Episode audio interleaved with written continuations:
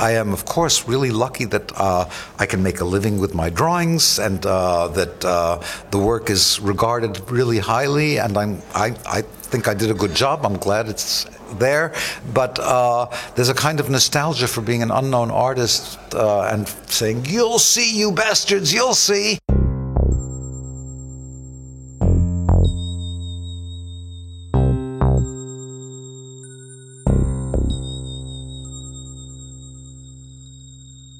Wer ist dieser Mann, der da gerade auf Englisch gesprochen hat? Diese Frage klären wir natürlich sofort jetzt am Anfang der Sendung, aber vorher möchten wir euch begrüßen, weil es ist Zeit für eine weitere Folge Mega Magisch.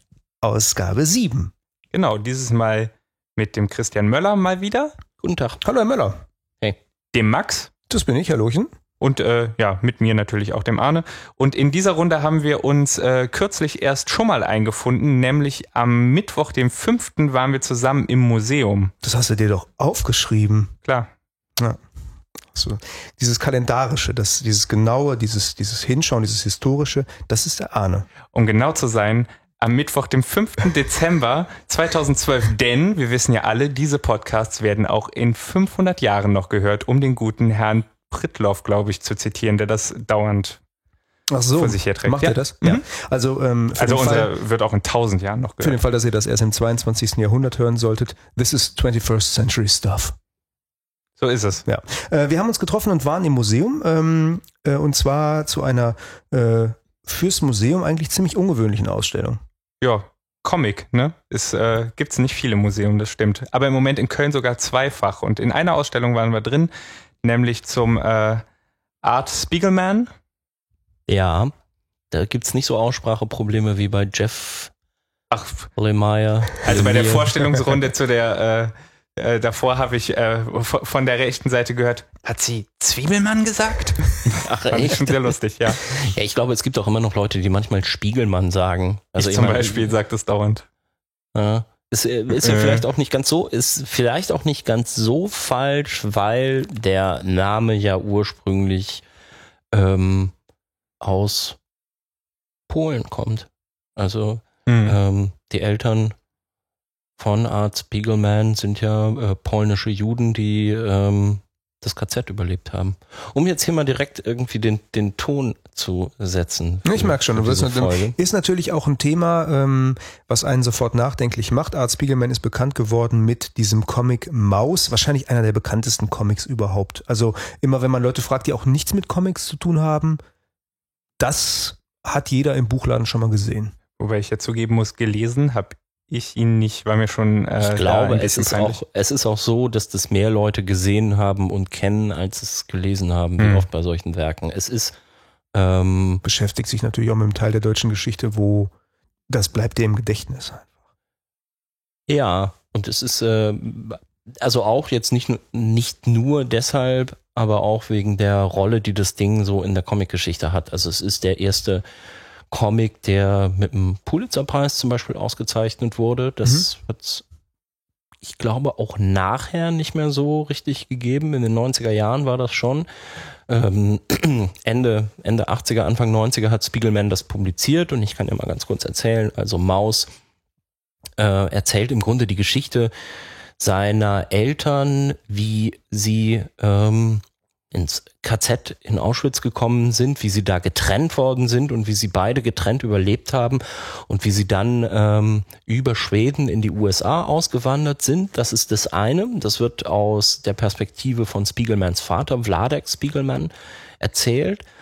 Und dann, und das ist das eigentlich Besondere an dem Ding, hast du immer gleichzeitig noch seine eigene Perspektive mit dabei. Also der junge Art Spiegelman, der ähm, auch ziemlich rebellisch war. Wir reden jetzt so von die Zeit, die da erzählt wird, Ende der 60er Jahre, Anfang der 70er Jahre.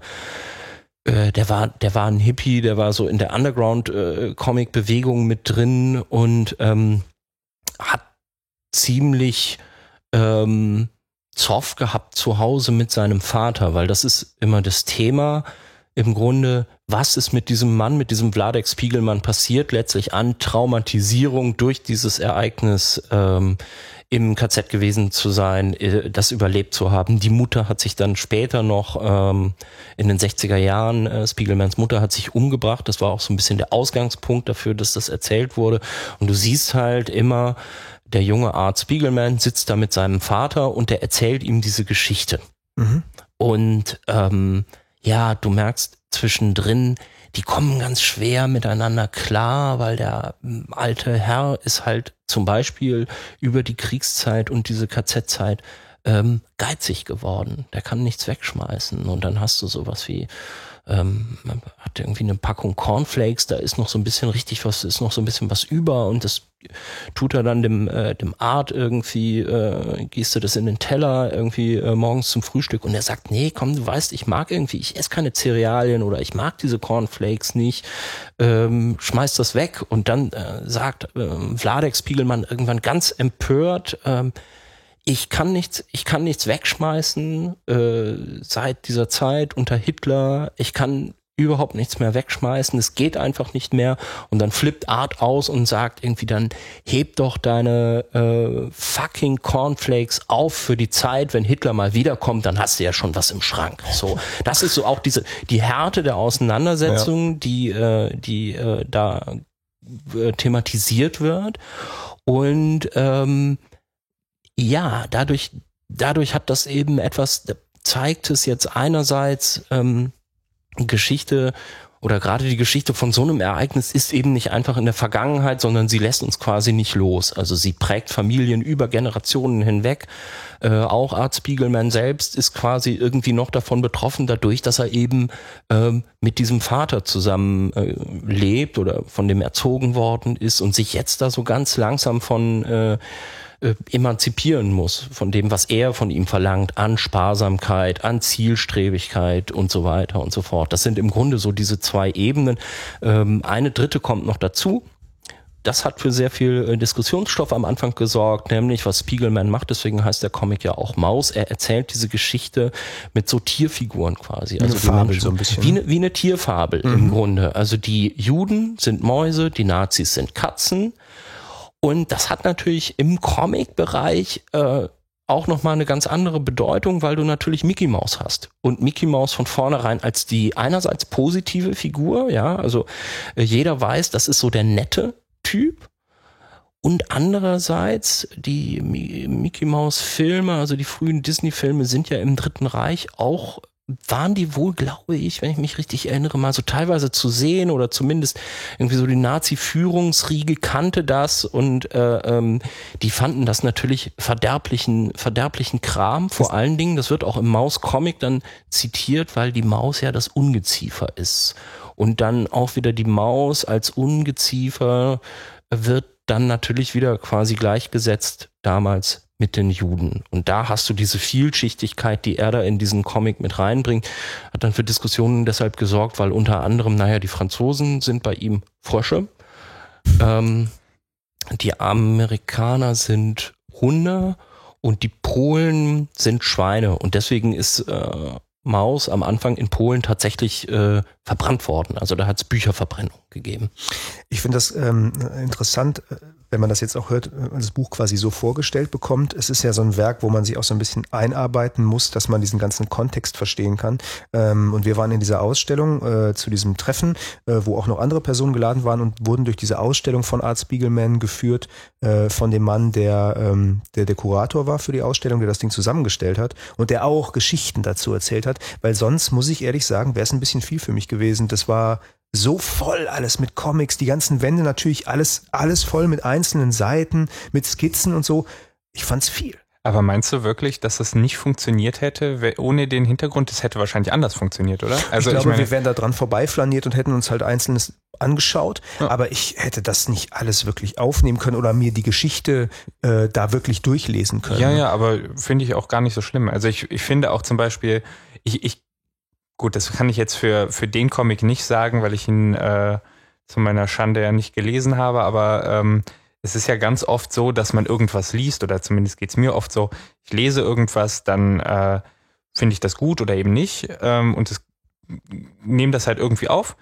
Und äh, später lese oder höre ich etwas darüber, lese es nochmal und nehme es dann nochmal völlig anders wahr. Aber in beiden Fällen hat es halt funktioniert. Ähm, wahrscheinlich braucht man diesen Hintergrund nicht unbedingt, wobei es sicher auch nicht verkehrt ist, ihn zu haben. Ich finde es spannend, vor allen Dingen, wenn Christian so ein bisschen was erzählt. Du Ja, hast ihn ja tatsächlich auch getroffen, ne?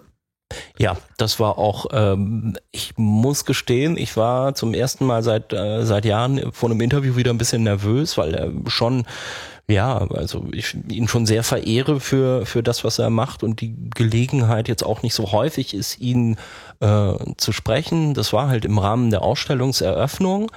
Und ähm, ja, man bekam auch gleich schon so ein bisschen ähm, Manschetten am Anfang, weil ich hatte für einen für, ein- für einen Radiobeitrag halt am Anfang ein sehr langes Interview angefragt, 45 Minuten.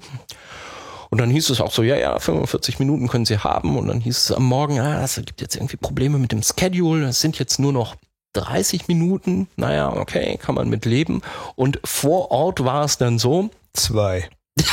nee, nicht ganz, aber so vom, vom Gefühl her kam es mir ein bisschen so vor.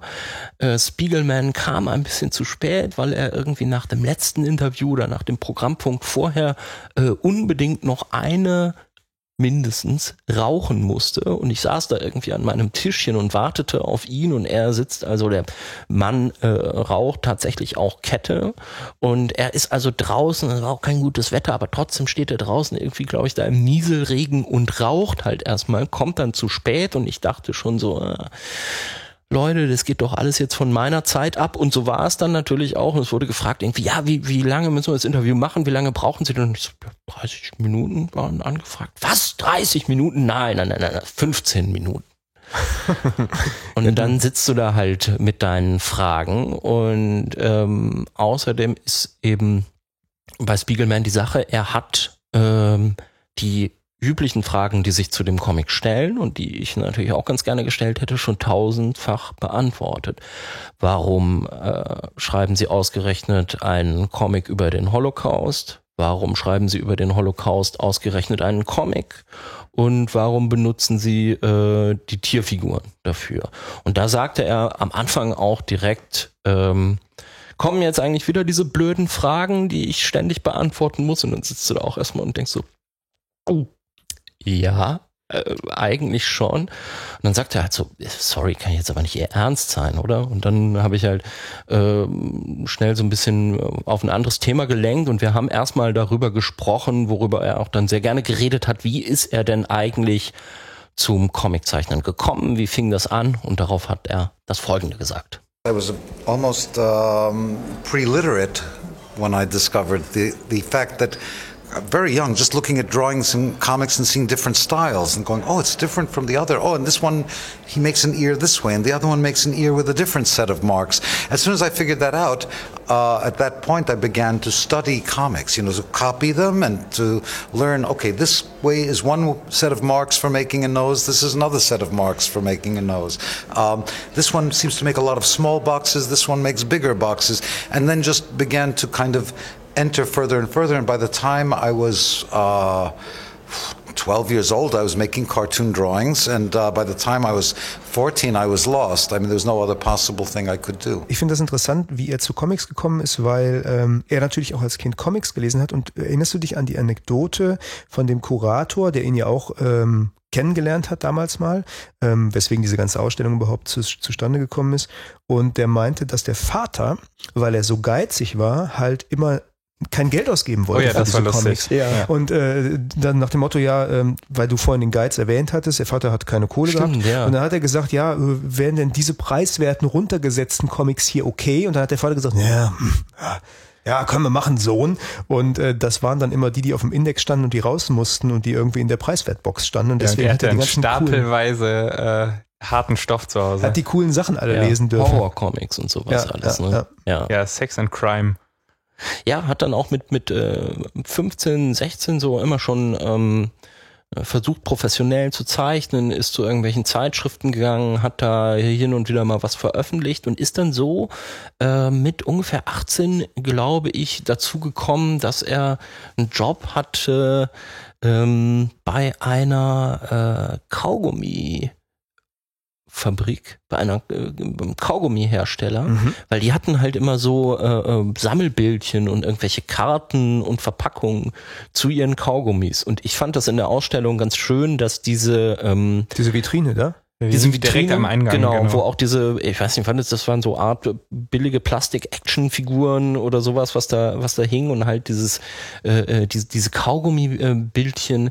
Ja, und damit hat er sich sein Geld verdient. Das war so in den 60er Jahren dann, ähm, war schon so ein bisschen in dieser Underground-Szene drin und ein ziemlicher Hippie, wie er gesagt hat. When I was traveling around the country as a hippie, I had my own uh, kind of Volkswagen bus, and I was driving around, and I would call up and say, "Send the next check to Crested Butte, Colorado, and what do you need me to do this week?" And then I would make drawings in the back of the van, and I had my bed there, and I was just uh, a hobo, a gypsy. Ja, das war also, also die, die, die Gehaltschecks, von denen er da redet, das ist tatsächlich das, was er von dieser, von dieser Kaugummi-Firma bekommen hat, für die er diese Auftragsarbeiten erledigt hat. Im äh, selben Zuge haben wir auch noch die Geschichte erzählt bekommen, wie er damals diesen ähm, Schulbucheinband entworfen hat, inklusive einer feinen Anleitung, wie man das irgendwie alles einschlägt und dass es ganz ordentlich ist und keine Falten hier und keine Falten da und so weiter. Und äh, hinten dran hat er dann wohl noch gehängt, äh, dass äh, wenn man damit fertig ist, man den ganzen Scheiß doch einfach in den Müll schmeißen soll und in einen guten Film gehen. Also er scheint da schon von Anfang an ein bisschen subversiv unterwegs gewesen zu sein. Dass die das so gedruckt und verkauft haben, finde ich allerdings auch ganz schön lustig. Hat wahrscheinlich Ja. keiner mehr drauf geguckt. Hast du was Lustiges drauf gemacht? Ja, habe ich. Ja, gut, dann drucket. Irgendwie sowas. Jo, wahrscheinlich. Ja, und diesen Job, den hat er, ähm, Kaugummifirma, den hat er auch, hat er auch ziemlich lange gehabt. Und diese, ähm, diese Sammelbildchen, die er da entworfen hat, äh, oder, oder so Postkarten, da gab es eine Serie, die ähm, war ziemlich erfolgreich, die war da auch zu sehen, äh, Garbage Pail Kids, also so Müllhaufen Kids. Ähm, und das hat ihm dann auch, hat er mir erzählt, Probleme gemacht später, als er dann in den 70er, 80er Jahren eben dazu gekommen ist, Maus rauszubringen, was auch am Anfang nicht einfach war. Also man sieht äh, in dem Band Metamaus, den es äh, jetzt auch dazu gibt, sage ich gleich noch ein bisschen was dazu, wie welche Unmengen an Ablehnungsschreiben sein äh, sein Agent für diesen Comic bekommen hat. Die sind auf einer Seite alle so ein bisschen zusammen kollagiert. Naja, und dann hat er das Ding endlich bei einem Verleger und dann hat der gesagt irgendwie, ah, und jetzt machst du auch noch diese blöden Karten. Hoffentlich kommt keiner drauf, dass du das bist. They were terrified that people would know that I made this crazy stickers. Uh, and they said, you know, we work so hard to try to present this book seriously. If they know you did Garbage Pail Kids, it'll become a big mess like Garbage Pail Jews. Who knows what? Naja, und zu äh, Maus gibt es jetzt eben auch noch, äh, habe ich hier schon in der Hand, den sehr schönen äh, Band Metamaus, den er jetzt herausgebracht hat, eben aus dem Grunde unter anderem, dass er diese ganzen Fragen nicht mehr ewig beantworten will. Warum ein Comic zum Holocaust, aber auch sonst ziem ziemlich umfangreich, was so seine Motivation war, wie das gelaufen ist. Äh, richtig tolle Sache. Man sieht auch überall, ich kann es dir ja mal gerade geben, Max, man sieht auch überall so äh, Skizzen und was alles so die Vorbilder für die äh, für die Zeichnungen waren. Es ist auch eine ganz schöne DVD drin, wo ähm, Die vollständigen Mausunterlagen. Genau, wo nämlich sowohl die vollständige Maus drin ist, also einmal hier der, der Comic, wenn man Bock hat, den am Computer über eine DVD zu lesen, äh, kann man das da machen. Und zu den einzelnen Sachen aus der Maus gibt es dann halt immer ähm, ja, also einerseits Bilder hier in dem Buch, die Vorbilder für einzelne Zeichnungen waren, aber auch immer, und das fand ich super beeindruckend, die äh, Stellen teilweise aus den langen Interviews, die er für dieses Buch mit seinem Vater geführt hat. Das hatte ich auch so noch nie gehört und das ist natürlich etwas, was so besonders äh, rührend nochmal ist, wenn du wirklich hörst, ähm, dieser alte Mann damals schon mit seinem äh, leicht polnischen Akzent sitzt da halt auf seinem Trimm-Dich-Fahrrad, auf dem er äh, immer sitzt und erzählt seinem Sohn diese Geschichten. Auf dem Trimm-Dich-Fahrrad? Auf dem Trimm-Dich-Fahrrad, ja.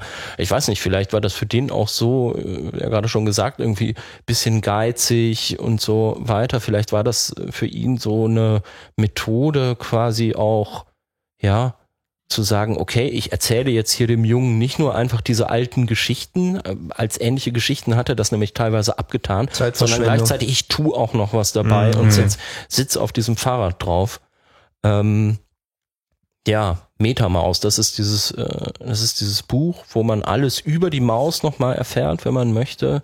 Ähm, was er mir dazu gesagt hat, es war ganz schön äh, schwierig für ihn, daran zu arbeiten. Also auch wenn er irgendwie sehr viel an Material sich vorher schon durchgeguckt hat, um das vorzubereiten, hat es ihn dann doch nochmal überwältigt. It was so painful to return. You know, there's a uh, the first weeks. I don't know how long it was. I would go and I'd start looking through the family photographs, the history books I'd looked at before to make Mouse, gathering some more, uh, listening to my father's tapes again, looking at the old sketches and drawings I'd been using to try to begin making it coherent. Um, I'd already done the interviews for the book with a friend, um, Hilary Chute, who was an academic, and we spent a few years gathering it. But when I finally sat down to really make a, a book out of it and had to focus, I found that I would go to my studio, I'd look, and within 10 minutes I'd be crying. Ja, war dann schon ein beeindruckender Moment. Irgendwie sitzt dieser äh, doch ältere Mann irgendwie vor dir, den du ziemlich bewunderst und der erzählt dir mal eben so, dass er da bei der Vorbereitung zu seinem Buch doch nochmal in Tränen ausgebrochen ist und dann auch äh, einfach mehrere Tage lang nicht arbeiten konnte. Äh, die Ausstellung, die zeigt jetzt nicht nur Maus, obwohl das natürlich schon eine große Rolle spielt, sondern es zeigt auch die äh, sein Underground-Magazin Raw zum Beispiel, äh, was schon ganz toll ist, auch mal im Museum zu sehen, äh, auch gerade in der Größe ähm, und vor allen Dingen, weil man auch unter anderem diese Hefte zum Beispiel so leicht gar nicht mehr bekommen würde, äh, wenn man nicht so ein paar hundert bis tausend äh, Euros da rein investiert, nehme ich an. Die Spiegelman-Ausstellung ist übrigens auch noch zu sehen, also ihr könnt euch die auch noch anschauen, die ist noch nicht äh, geschlossen. Für den Fall, dass ihr den Podcast später hört, sage ich an dieser Stelle aber mal, dass sie bis zum 6. Januar 2013 läuft. Und äh, bis dahin habt ihr die Chance, euch das noch anzuschauen. Und die ganzen Bücher, über die wir gesprochen haben, die Comics äh, und so, die sind natürlich da auch in der Buchhandlung zu kriegen. Also wenn ihr Interesse habt, könnt ihr das in einem ähm, Aufwasch machen. Was ganz spannend war, wir waren halt. In der, im Museum Ludwig in Köln sollte man an der Stelle vielleicht sagen. Habe ich das gar nicht erwähnt? Ich weiß jetzt auch gar nicht. Ja. Sonst wissen wir es jetzt zweimal. Auf jeden auch. Fall. Also Ludwig und Museum, das sollte für euch äh, in Köln auf jeden Fall die Anlaufstelle sein. Und ähm, ja, das war insofern für uns ganz interessant, als wir drei da waren, weil wir eingeladen waren zu einem Treffen, äh, wo ganz viele Blogger und Podcastmacher auch eingeladen waren, das Ganze so ein bisschen auf multimedialer Ebene zu äh, bearbeiten und weil man eben so ein bisschen stolz war, dass es zwei Comic-Events in der Stadt gibt und auch beide in Museen, was eben halt selten ist. Ähm, der Kurator, der das gemacht hat fürs Museum Ludwig, ist eigentlich der Fotografiekurator gewesen, Mhm, also genau, der, der ja. die Fotoausstellung gemacht hat, der Herr von Dewitz. Und ähm, das war, glaube ich, auch dessen letzte Ausstellung. Ja, also äh, die letzte Ausstellung, die er da tatsächlich kuratiert hat. Und das war dann eine Comic-Ausstellung. Das fand er auch natürlich ganz toll, dass er das dann noch geschafft hat, das ins Museum zu bringen. Und parallel läuft aber ähm, in Köln im Kölnischen Stadtmuseum noch eine andere Ausstellung. Und der Künstler, der da ausgestellt wird, war auch bei diesem Treffen dabei. Genau. Das äh, war nämlich Ralf König, den, äh, dem sind wir nachher auch noch ins Gespräch gekommen und der war auch so freundlich, uns noch ein kleines Interview zu geben. Dann haben wir dann Raum organisiert und uns da zusammen reingesetzt, war ein bisschen äh, seltsam, weil, also für uns jetzt zumindest, weil es äh, der, ja, ihr kennt das äh, aus der Schule vielleicht noch so ein typischer Kunstraum, ne, wo man, äh, wo irgendwie der Boden mit Farbe bekleckert ist, die Stühle knarzen und sind ein bisschen unbequem und äh, die Tische voller Kleber.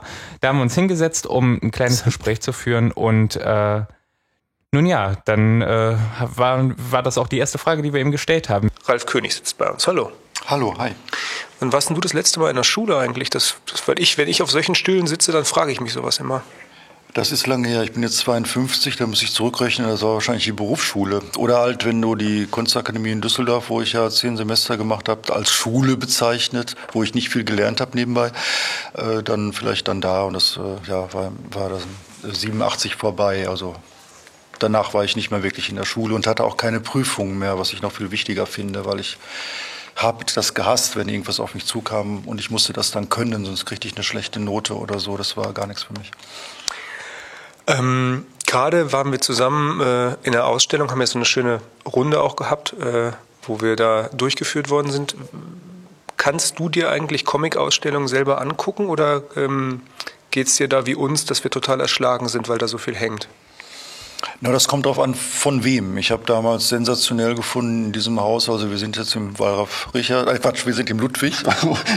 Jetzt geht das wieder los. Wir sind im Ludwig, die, ich verwechsel die immer, keine Ahnung. Jedenfalls, als Robert Crump hier war, das war für mich damals schon sehr, sehr, sehr äh, faszinierend. Ich habe mir das mehrmals angesehen, aber Robert Crumb so ein, so ein fast geisteskranker Zeichner ist. Der muss ja zeichnen, zeichnen, zeichnen sein Leben lang. Das ist ja so eine Passion.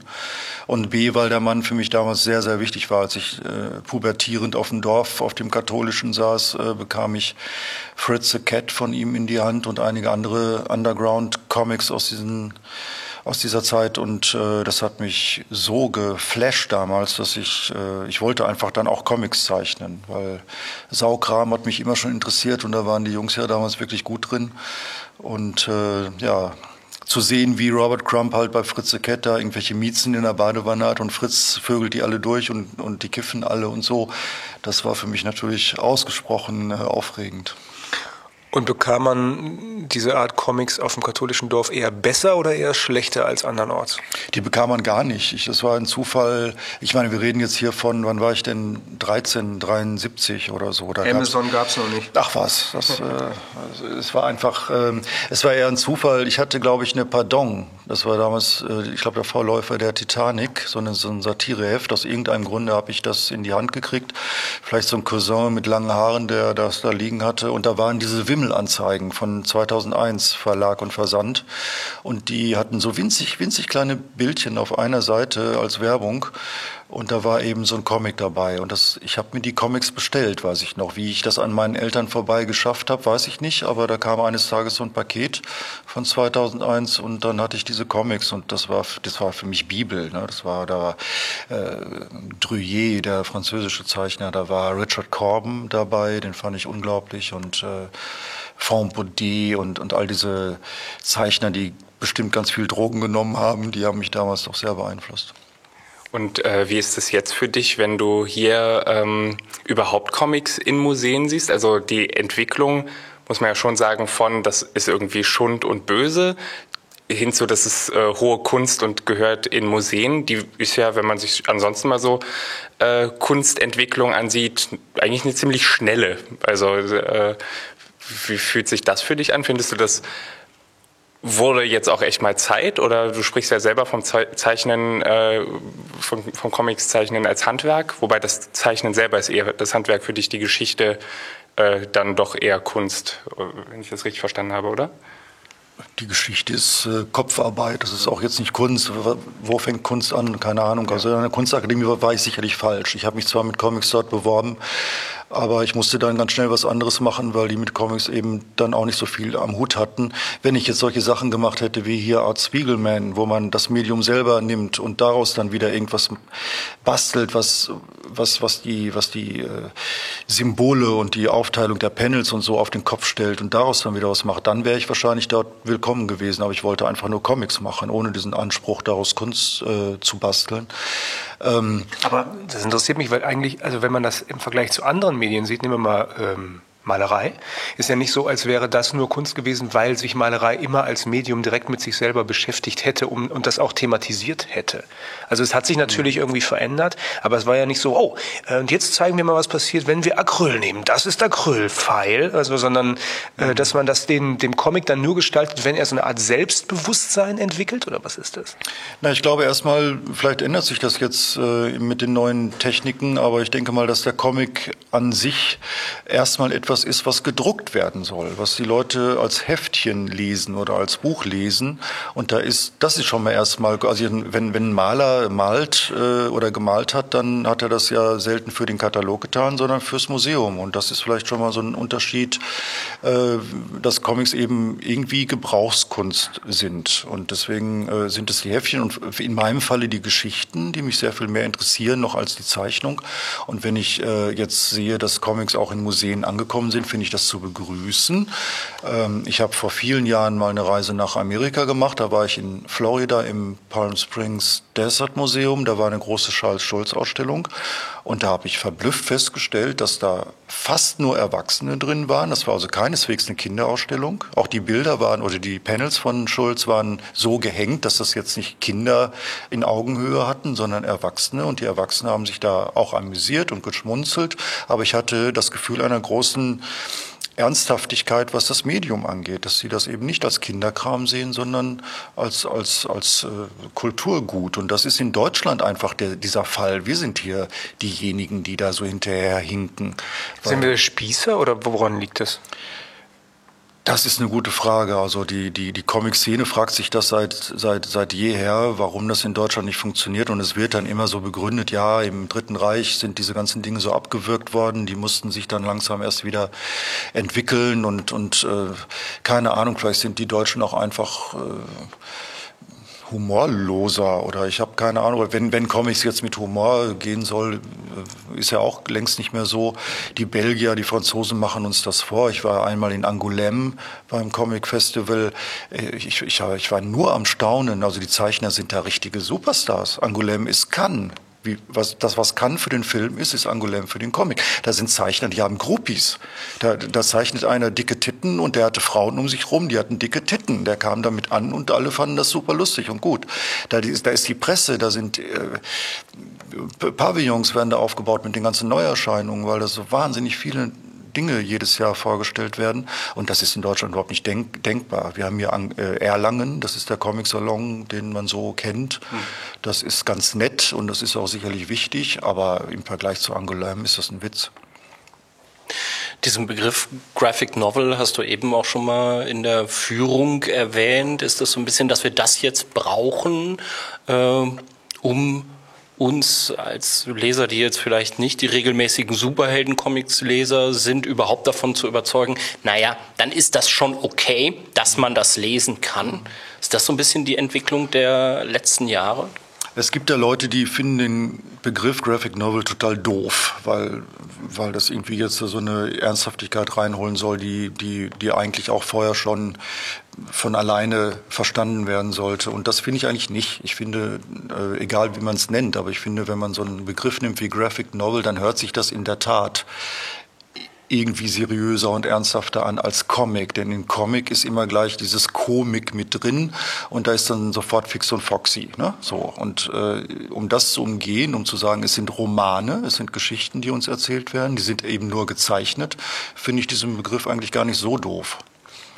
Bei dir sind es auch noch immer eigentlich Gedichte gleichzeitig. Es ist sehr viel Gereimtes, äh, was bei dir eine Rolle spielt. Und ich habe mich immer gefragt, Mensch, der arme Ralf König, jetzt muss er schon immer Text und Bild zusammenbringen, was ja auch schon mal irgendwie mehr ist, als wenn jemand einfach nur einen Text schreiben würde. Und jetzt tut er sich quasi auch noch das an, dass es alles durchgereimt sein muss. Und die Reime sind ja häufig wirklich gehen sehr, sehr, sehr weit und sind, also ich habe da noch keinen falschen Versfuß entdeckt, sagen wir es mal so.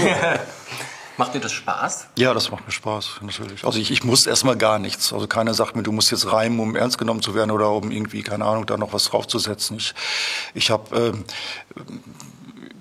ich habe ganz, ganz, also als Kind, als ich noch gar nicht lesen konnte, hatte ich Wilhelm Busch natürlich in der Hand. Meine Eltern hatten diese rote Familienkleide, die damals jeder Haushalt hatte. Das war halt Kulturgut, wie heute Loriot. Und das habe ich gesehen. Ich habe die Bilder verfolgen können. Äh, ich habe die Texte nicht lesen können, aber natürlich verstand ich, dass Fips der Affe der Katze da den, den Schwanz abbrennt und fand das höchst irritierend, aber auch irgendwie faszinierend. Und ich glaube, dass ich deswegen auch angefangen habe zu zeichnen, weil ich das eine schöne Art fand, Geschichten zu erzählen. Das mit den Reimen macht mir Spaß. Aus irgendeinem Grunde, ich bin ja selber fasziniert. Man will, man will etwas erzählen. Ähm, und man sucht jetzt das zweite Wort. Das erste Wort ist ja schnell da, aber das zweite muss ich jetzt auf das erste reimen und irgendwie klappt's nicht. Und dann, oh, dann ärgert man sich, weil das erste Wort ist so schön und so, aber irgendwie, aus irgendeinem Grunde, keine Ahnung, wie das passiert, irgendwann hat man es dann. Man hat es dann anders erzählt, aber man hat es geschafft. Das finde ich selber faszinierend, wie das geht. Und ähm, wenn ich das machen will, dann lese ich tatsächlich Busch. Also ich lese einfach ein bisschen Busch und dann, dann ist das im Gehirn so ein bisschen ange, angestoßen, dieses, diese, dieser, dieses Versmaß, dieser Rhythmus.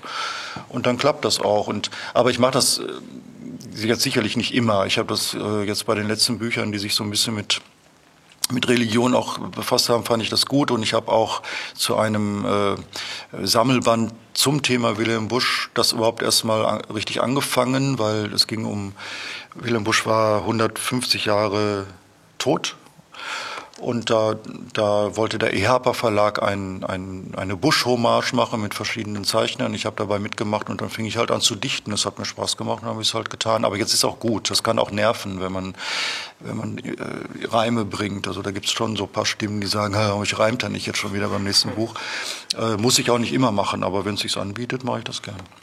Ähm, äh, was ich spannend finde, wir hatten neulich ähm, im Interview Joscha Sauer von Nicht Lustig und der mit diesen Webcomics angefangen hat und dann sich damit quasi auch hochgearbeitet hat zu Büchern und was nicht auch heißt. Und der sagte äh, auf die Frage hin, weil wir auch diese Ernsthaftigkeitsdiskussion haben, die sich jeder Künstler ja auch nochmal anders stellt, der sagte so, ach weißt du, ich kann eigentlich nur diesen einen Stil, die dicken Nasen, die großen Augen und irgendwie, ach, das passt irgendwie nicht. Und als wir äh, uns jetzt nochmal vor dem Interview äh, deine Sachen angeguckt haben, du hast auch dicke Nasen und machst es trotzdem. Ähm, ist das was, wo man dann sagen muss, so ja, wie ernst darf ich jetzt überhaupt werden mit so einem Stil oder stellst du dir die Frage nicht? Doch, die stelle ich mir sehr. Also ich, ähm, ich, ich, ich hadere manchmal mit meinem Stil. Ich bin dankbar dafür, dass ich das kann mit den Nasen. Die Nasen sind Sympathieträger. Ohne die Nasen würde das aus irgendeinem Grunde nicht so funktionieren. Äh, und man kann sehr viel mit Humor erzählen. Man kann vor allen Dingen Ernstes mit Humor erzählen. Also viele Bücher, die ich, also man stellt sich Kondom des Grauens als, als realistisch gezeichnete Geschichte da vor. Dann ist das sofort eine ganz andere Nummer. Das ist nicht komisch. Ähm, Dinge, die, die, die mich beschäftigen im Leben. Also die ganze, das Ganze mit dem Coming Out damals war ja auch nicht so lustig und ich habe es mit Humor irgendwie für mich gegriffen.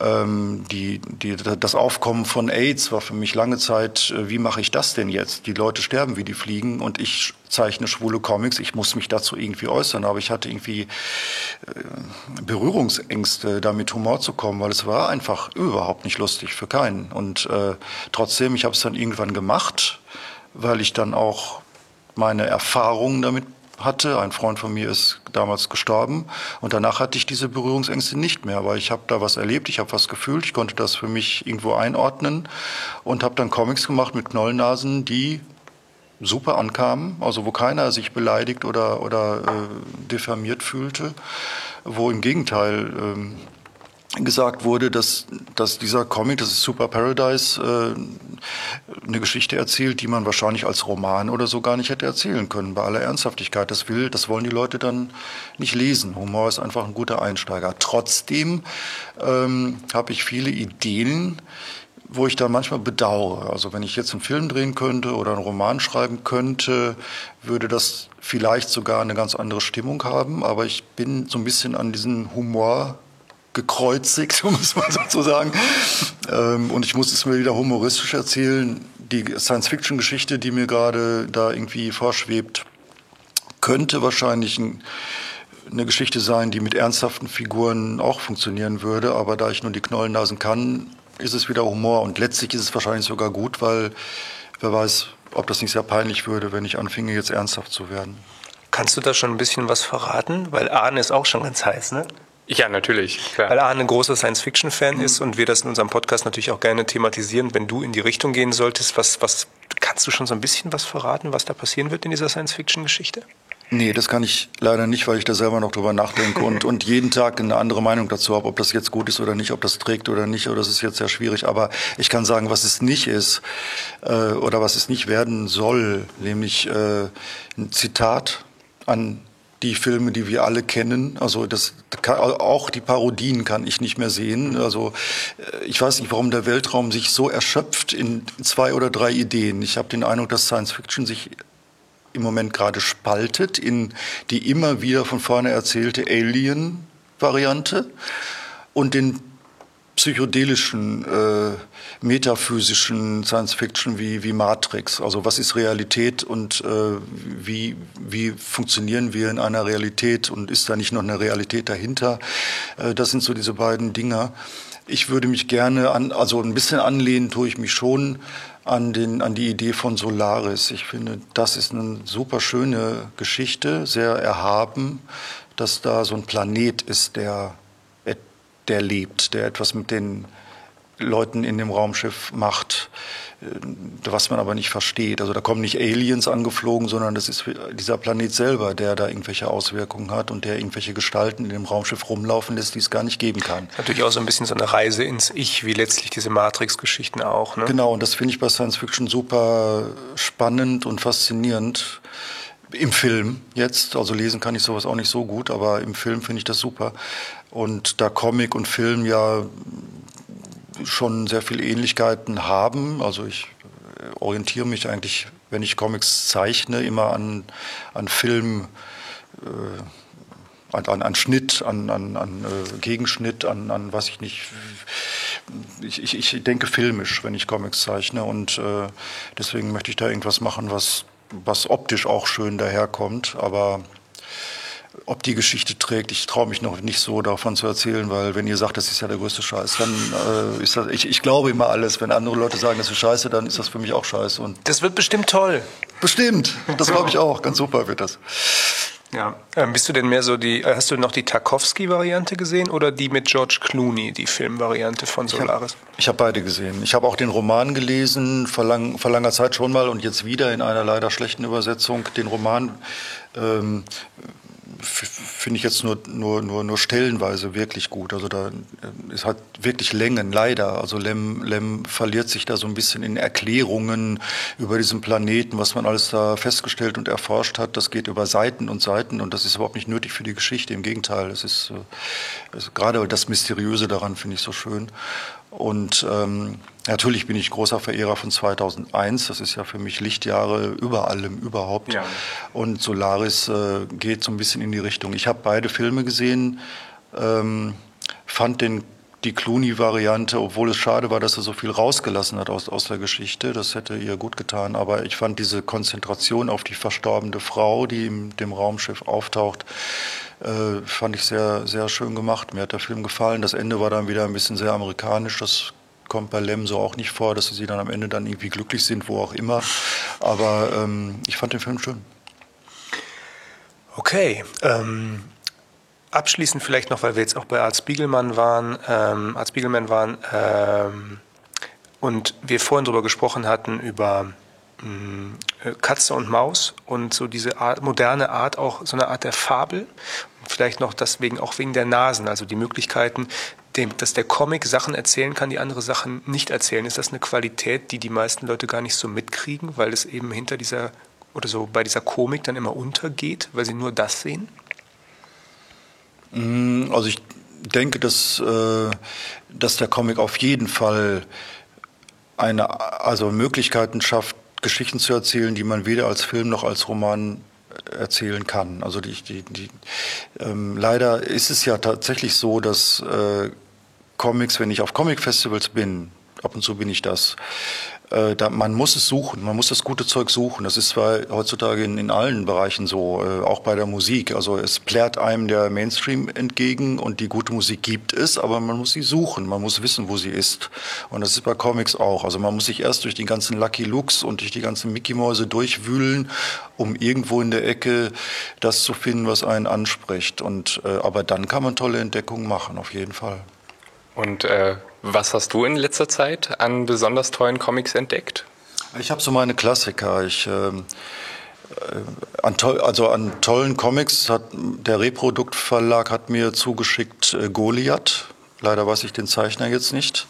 Ein, ein äh, Schotte, glaube ich. Ich glaube, der heißt Tom Gold genau, oder so. Ne? Genau, ja. Tom Gold. Äh, sehr schön gezeichnet, sehr simpel gezeichnet auf den ersten Blick, aber eine ganz, ganz schöne Interpretation dieser David und Goliath-Geschichte. Das hat mich sehr berührt, muss ich sagen, weil das ist genau das ist etwas, was ich nicht kann. Also ich kann auch rührende Geschichten erzählen, wo die Leute dann auch mitleiden. Also wenn Paul da irgendwie sich verliebt oder und das klappt alles nicht oder oder positiv ist oder so, das sind alles also HIV positiv, dann gehen die Leute mit und und und, und ne, so das, das schaffe ich schon. Aber in diesen Nasen ist immer so ein Grundhumor, Gott sei Dank. Aber wenn man den wegnimmt, diese diese Zeichnung von Goliath äh, sind, das ist einfach nur ein Kreis und zwei Punkte und und so ein Dreieck dreieckiger Körper unten dran. Es ist also sehr, sehr simpel, aber die Geschichte ist so anrührend erzählt, dass, dass man reingezogen wird. Das finde ich, also genau das macht Comic aus. Man kann Geschichten erzählen mit einem ganz simplen Zeichenstrich. Man muss gar nicht so doll zeichnen können, wenn ich jetzt mal sage, dass das jetzt, äh, also ich will nicht sagen, dass das nicht toll gezeichnet ist, das ist es, aber, aber man, man, man muss nicht es gibt so viele Comics, die wunderbar gezeichnet sind, aber die Storys sind doof oder langweilig oder die, die Dialoge funktionieren nicht oder keine Ahnung. Es gibt mehr Comics, die sind schlecht gezeichnet oder schlechter oder simpler, sagen wir mal so, ohne Werten, simpler gezeichnet und die erzählen tolle Geschichten und die ziehen einen rein. Das finde ich ein Phänomen, das finde ich sehr spannend. Danke fürs Interview. Ja, bitte.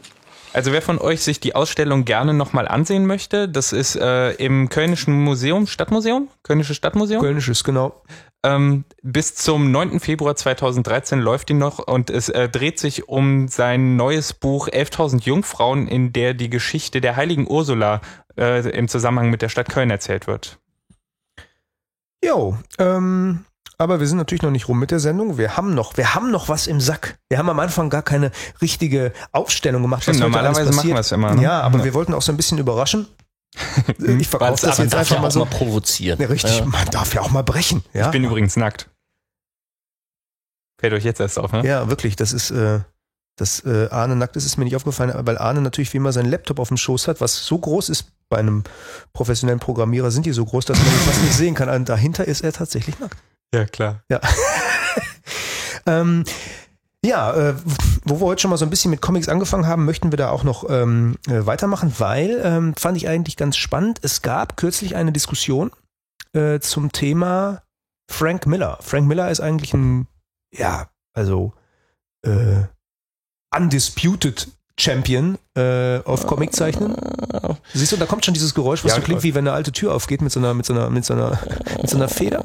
Zumal nicht ja, erst in also letzter Zeit über ihn diskutiert wurde. Ja, ja also klar, alles ist umstritten. Na, natürlich ist er eigentlich schon für äh, seine frühen Sachen für äh, Batman The Dark Knight Returns Sin City. Sin City, ja, wobei es da auch schon wieder Diskussionen gab, aber ich finde, also der, der frühe Batman-Comic, das ist halt schon was in den 80er Jahren einfach gerade den Superhelden-Comic nochmal irgendwie äh, auf so ein, so ein anderes Level äh, gehoben hat oder was den, naja, also eigentlich hat es nicht den, den, den Comic irgendwie da dahin gehoben, sondern hat es nochmal für andere Leute geöffnet, die sowas vielleicht bis dahin gar nicht gelesen haben, weil es ja doch sehr viel, sehr viel ernster war, diese Batman-Figur, wie er sie entworfen düster hat. Halt. Sehr düster. Das heißt ja auch, die, die, die Epoche, die damit eingeleitet wurde, ist die The Dark Age. The Dark Age, ja, oder Grim and Gritty. Ja, genau so. Ja, ja. Ne? Ähm, ja. Ja, ich habe das, ich habe das jetzt kürzlich nochmal gelesen und zwar deshalb, weil ja jetzt in Deutschland erschienen ist Holy Terror, ein mhm. Comic von ihm, den er sich ausgedacht hat, dass er den machen will nach 9-11, weil es im Grunde darum geht, dass ein Superheld, der an Batman angelehnt ist, zumindest gegen Al-Qaida kämpft. Ähm, das ist wohl so losgegangen, wie gesagt, nach diesem Schockerlebnis vom 11. September. Irgendwann hat er sich überlegt, er möchte das gerne in Comicform umsetzen. Und dieser Titel Holy Terror geht erstmal eigentlich darauf zurück, äh, dass das so eine typische ähm, Aussage von Robin gewesen sein könnte in diesem äh, fürchterlich albernen 60er-Jahre-Film, ja, dass der dann sagt, Holy Terror, Batman. So. Und so sollte das Ding auch ursprünglich heißen. Und es war auch sehr viel stärker wohl die Geschichte, okay, Batman jagt jetzt wirklich äh, Osama Bin Laden. Mhm. Ja, ähm, das hat ja auch so eine Tradition letztlich im Superhelden-Comic, dass die irgendwie immer den Feinden äh, Amerikas äh, entgegentreten, dass sie sie bekämpfen. Also Captain America in den 40er Jahren hat irgendwie Hitler eins auf die Mütze gegeben und Superman hat immer wieder gegen die Sowjets gekämpft und so. Das hat also quasi eine Traditionslinie. Da wollte er jetzt äh, so ein bisschen dran anknüpfen und naja, DC fand das dann wohl, als sie gemerkt haben, wie sich dieses Projekt entwickelt, irgendwie nicht mehr ganz so lustig und die haben halt einfach die Rechte an der Figur, deswegen ist er dann äh, zu einem anderen Verlag gegangen, unter anderem und äh, oder nee, deswegen ist er nicht zu diesem Verlag gegangen, aber er hat es halt in einem anderen Verlag realisiert und konnte das dann halt jetzt nicht mehr als einen Batman-Comic machen. Ich glaube, es ist aber schon noch einer. Und er hat aber auch Diskussionen hervorgerufen, dieser Comic ja. dann tatsächlich, ja? Ja, das ging nicht erst äh, damit los, aber schon, weil so quasi so ein bisschen der Beweis war, dass Frank Miller, könnte man sagen, so ein bisschen in eine ziemlich rechtskonservative gelinde gesagt, ähm, Ecke eigentlich rutscht. Also Leute haben auch schon gesagt, kryptofaschistisch. Okay. Und im, im Guardian geschrieben, Frank Miller and the Rise of Crypto-Fascist Hollywood. Also auch gerade in Bezug auf die Verfilmung Sin City und 300. Ähm, ja, und ich musste mir da auch so ein bisschen Gedanken drüber machen. Also in diesem Comic finde ich, ist es ganz klar. Da jagt halt so eine Batman-artige Figur, auch zusammen mit einer äh, Superheldin, die dann The Cat heißt im Original und mhm. der Superheld heißt äh, jetzt halt nicht Batman, Bat. sondern The Bat and the Cat. Ja, ich weiß auch überhaupt nicht, wieso die Leute denken, das könnte was mit Batman zu tun haben. Frechheit. Ja. Nein, äh, der heißt äh, The Fixer, auf Deutsch dann der Richter.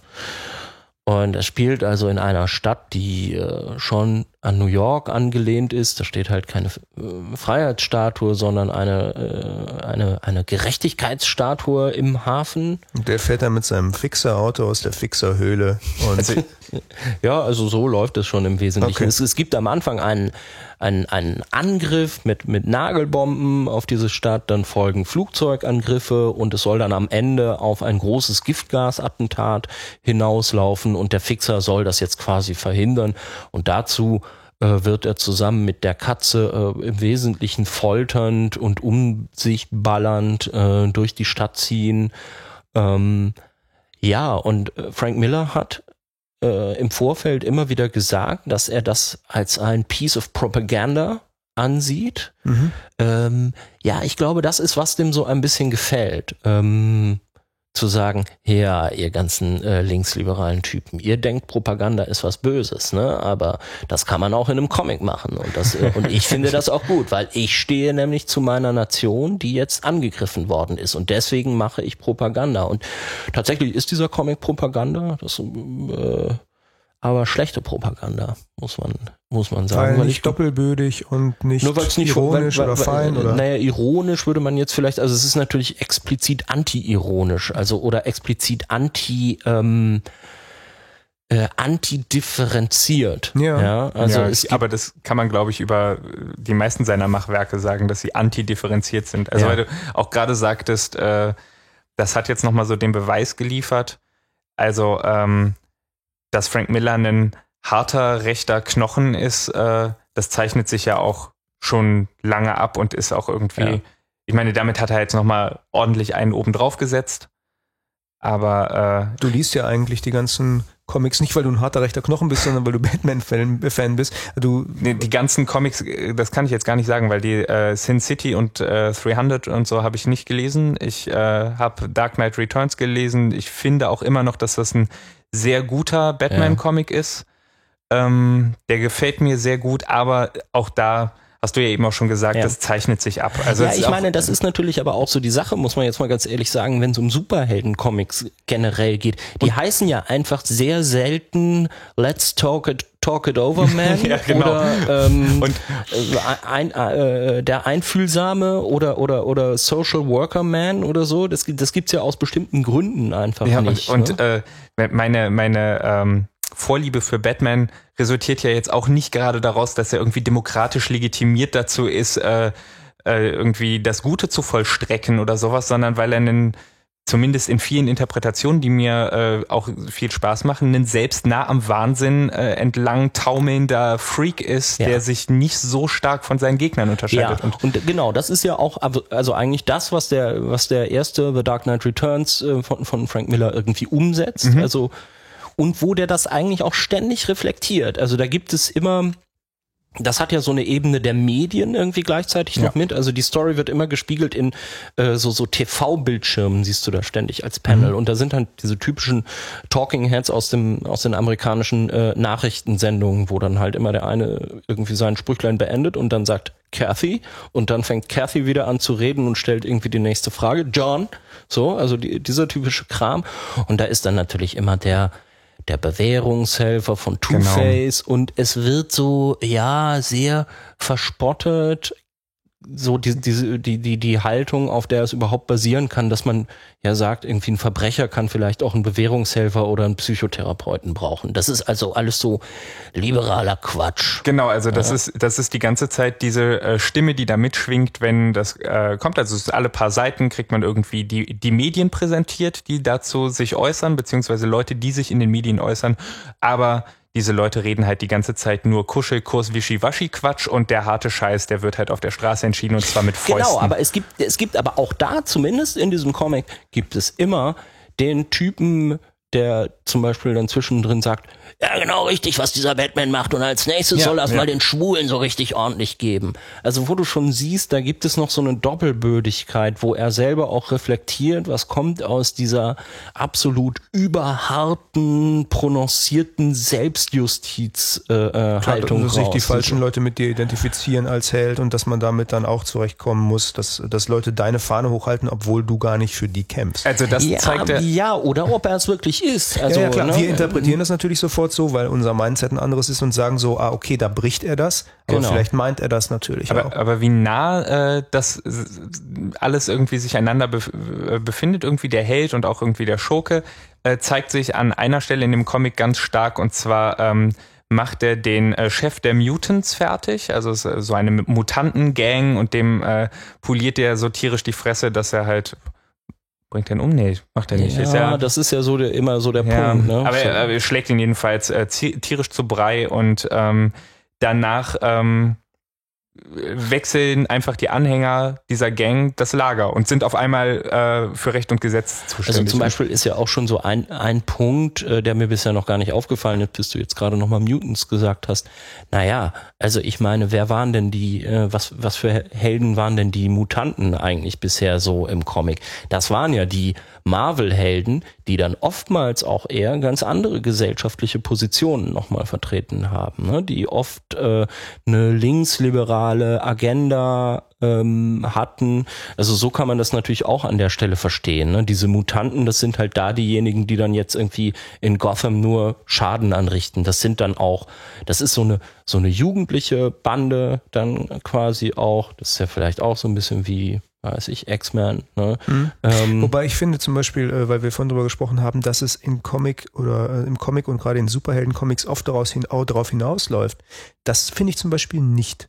Also ich finde, dass bei Batman es natürlich klar ist dass man sich immer diesen, dass der Topos immer der ist, dass der eine Held die Person, das, was man sich immer wünscht, deswegen gibt es diese Comics ja auch, dass der eine Typ einfach mal die richtige Entscheidung trifft und es richtet, auch deswegen mhm. Richter und so weiter, ja. ne, The Fixer. Wir brauchen einen, der es mal anpackt und so. Politik tut das nicht, Medien tun das nicht, alles Wischiwaschi, alles Gelaber, einer macht. Ja. Aber letztlich gibt es ja oft die Gegenbeispiele ähm, und da muss man gar nicht irgendwie äh, aus dem Mainstream rausgehen.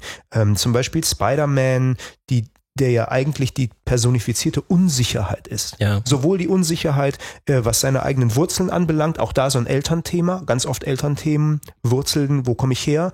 Ähm, dann die Liebe zu einem Mädchen, die unerfüllte Liebe, die Freundschaft und so weiter und immer diese Suche und der Zweifel, ganz viel Zweifel. Ja. Wobei du dich gerade sehr nah an dem Kino Spider-Man befindest. Also Spider-Man ist ja auch nicht immer gleich. Hat das, sich auch äh, entwickelt ja. und natürlich, aber da wurde, ähm, ich habe den tatsächlich äh, früher auch mehr gelesen, mhm. ähm, da wurde dann natürlich auch dieses, okay, ich an, ab welchem Punkt missbrauche ich meine Macht, aber das wurde auch immer so gekennzeichnet, dass mhm. dann auch jemand kommt, äh, insbesondere die Freundin oder so, die dann immer sagt, hey, was machst du da eigentlich? Und zum Beispiel bei Batman fand ich, dass das äh, die Figur ähm, äh, des äh, Butlers, ja, Alfred, Alfred, äh, dass das die Figur war, die immer zwischendurch die Fragen gestellt hat, wo man sagte, Natürlich. an welchem Punkt bist du? Wo bist du gerade? Denkst du eigentlich über dich selber nach? Was tust du da eigentlich? Und wo wolltest du eigentlich hin? Mhm. Und ähm, das fand ich spannend. Und bei X-Men zum Beispiel ist es so, dass man ja genau diesen Kampf hat.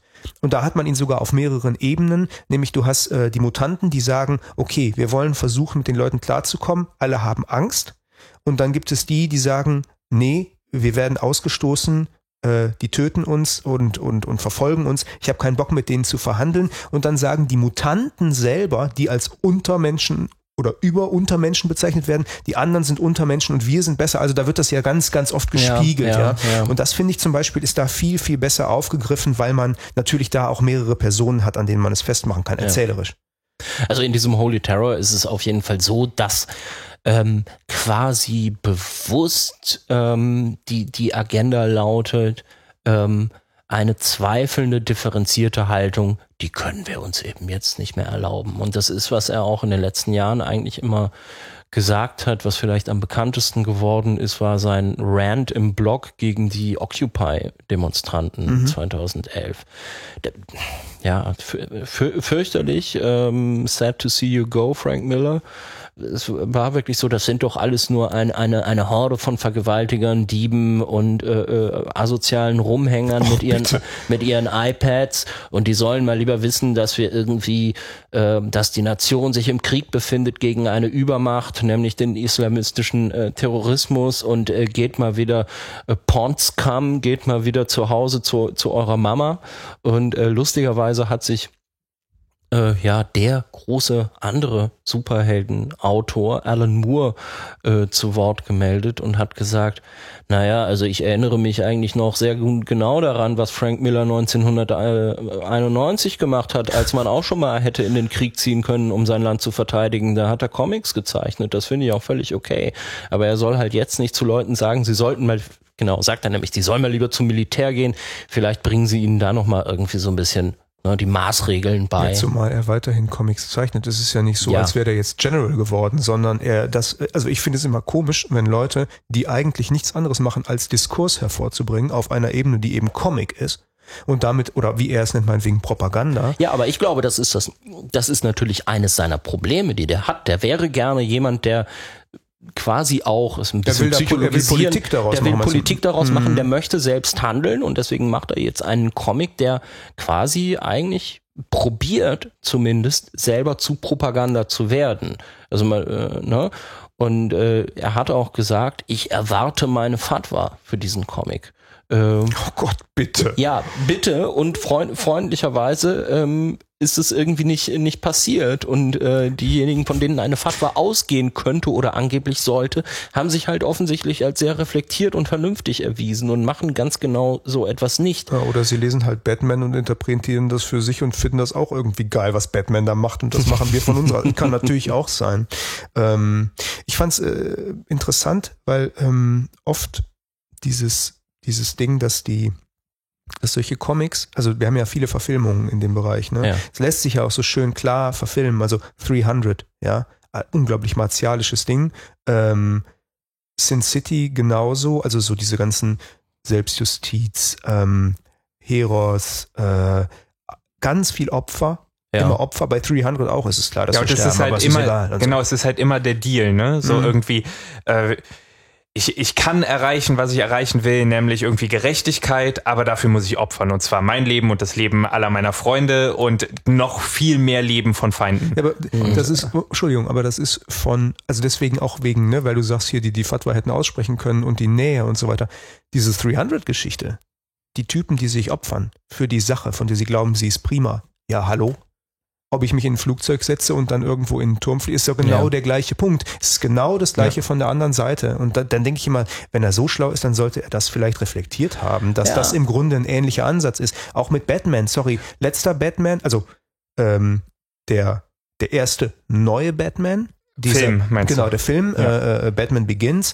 Ähm, wir haben diese Katharsis, diese Reinigungsgeschichte. Batman ist in dem schlimmsten Gulag ever und das ist für ihn nur Training und er kommt dann da irgendwann geläutert raus, weil er einfach mal die Ruhe braucht, um drüber nachzudenken. Ne? So. Und dann hast du in diesem, der, der letzte, der jetzt rauskam, hast du wieder das Ding, dass er wieder in so ein Gefängnis kommt, nur damit wieder dieses Ding da ist, okay, wir müssen irgendwie seine Handlung rechtfertigen, dass er selber wieder ein unglaubliches Opfer gebracht hat, dass er selber wieder misshandelt, zerbrochen, gebrochen äh, wurde und dann wird er, äh, muss er, muss er dann sozusagen wie Phönix aus der Asche wieder äh, äh, aufsteigen. So, dieses, dieses Ding. Das kommt ständig. Ja, es muss quasi immer noch mal, naja, du brauchst quasi noch mal etwas jenseits der äh, Sache, dass die, dass die Eltern umgebracht worden Ja. sind. Ne? Ich, ich, denke auch her, bei, ne? ich denke auch bei Batman muss man vielleicht mehr Motivation schaffen. Überhaupt bei äh, Superhelden, die keine Superkräfte haben, Da Mhm. muss man immer wieder äh, Motivation nachlegen. Da kann man nicht einfach bei, Superman kannst du sagen, okay, der hat die Kraft und seit Spider-Man wissen wir, daraus resultiert Verantwortung und äh, die, die setzt er um Ja. sondern äh, bei, bei äh, einem Superhelden, der das aus sich heraus tut, braucht man eine Motivation. Und äh, vielleicht reicht es, vielleicht reicht es auch gerade einem Kinopublikum, nicht sich zu erinnern, damals habe ich mal irgendwann so einen Tim Burton-Film gesehen und da sind irgendwie Eltern erschossen worden. Und darum äh, opfert er sich selbst so auf, um äh, jetzt irgendwie äh, Kriminalität zu bekämpfen.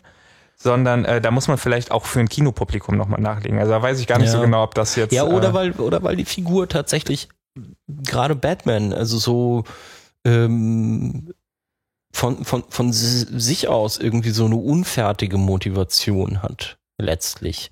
Also, ähm, weil du ja auch quasi als ähm, an welchen Gegenspielern arbeitet er sich immer ab? Es sind immer die gleichen. Ja? Also es ist quasi so das ewige Karussell. Dann kommt wieder irgendwie der Joker, dann kommt, äh, weiß ich wer dann noch kommt, Two-Face und so weiter und so fort. Ähm, das sind jetzt natürlich auch nicht immer irgendwie die, die, die Gegner, aus denen dann nochmal irgendwie so die neue Story kommen würde. Ja, wobei natürlich das Problem hat jeder Superheld.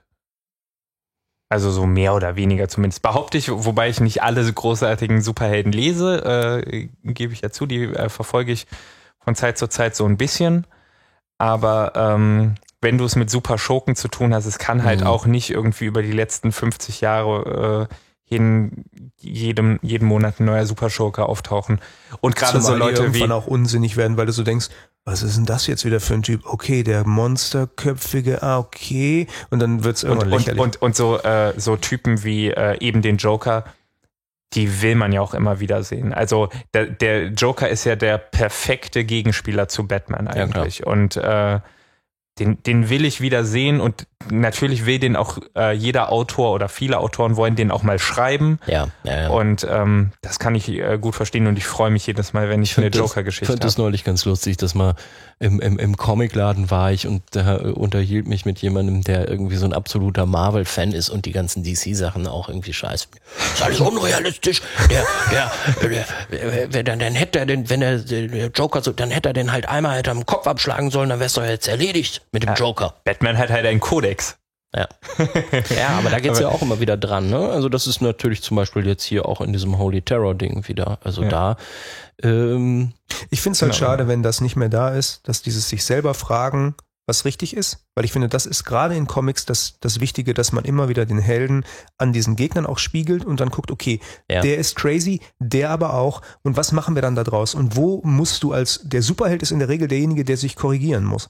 Der Mhm. immer an sich Mhm. weiterarbeiten muss, der sich nach, der fragt so, ey, scheiße, was, was tue ich hier eigentlich? Und dann hast du irgendwie deine Faust in irgendeinem blutigen See, nachdem du das erledigt hast, und dann denkst du, ja, war das jetzt richtig? Äh, Ja, also so. insofern, insofern hat Frank Miller vielleicht auch recht. Also er hat ja gesagt, okay, äh, die, die Geschichte, dass es keine Batman-Geschichte geworden ist, liegt auch daran, dass es eigentlich keine mehr ist, weil dieser Typ da, der Richter, der zweifelt halt nicht an sich selbst, ja, keine Sekunde lang zweifelt er daran, äh, der, der Fixer, genau, zweifelt er daran, ob das, was er da tut, in dem äh, Ding äh, richtig ist.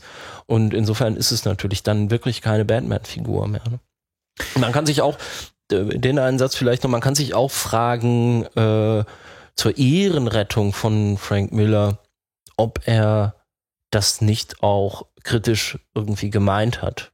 Nur dann müsste Hm. man davon ausgehen, ob er immer so äh, quasi die, die, die, ne, also ob er uns jetzt quasi vorspiegeln will, wie ausgetillt die äh, amerikanische Gesellschaft nach 2000 äh, gewesen ist und welche harten, unreflektierten äh, Rachefantasien und Racheideologien es da eigentlich gegeben hat.